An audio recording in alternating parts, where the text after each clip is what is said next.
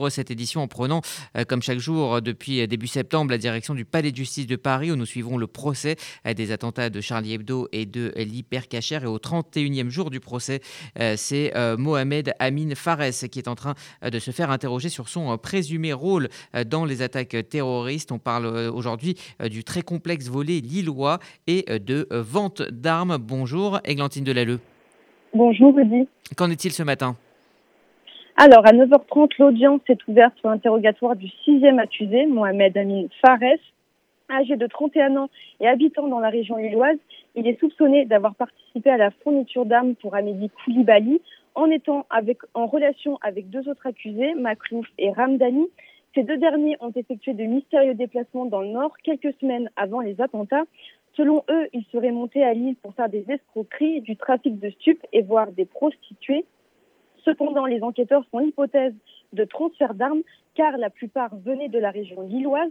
Mohamed Fares serait celui qui aurait servi d'intermédiaire dans la vente d'armes. On parle de pistolets Tokarev, mais aussi de fusils d'assaut et de munitions. Alors, comme plusieurs des accusés, Box euh, Fares a clamé son innocence. En effet, Rudy il a commencé par dire qu'il était un bouc émissaire, puisque sa particularité est qu'il a été arrêté trois ans après les attentats.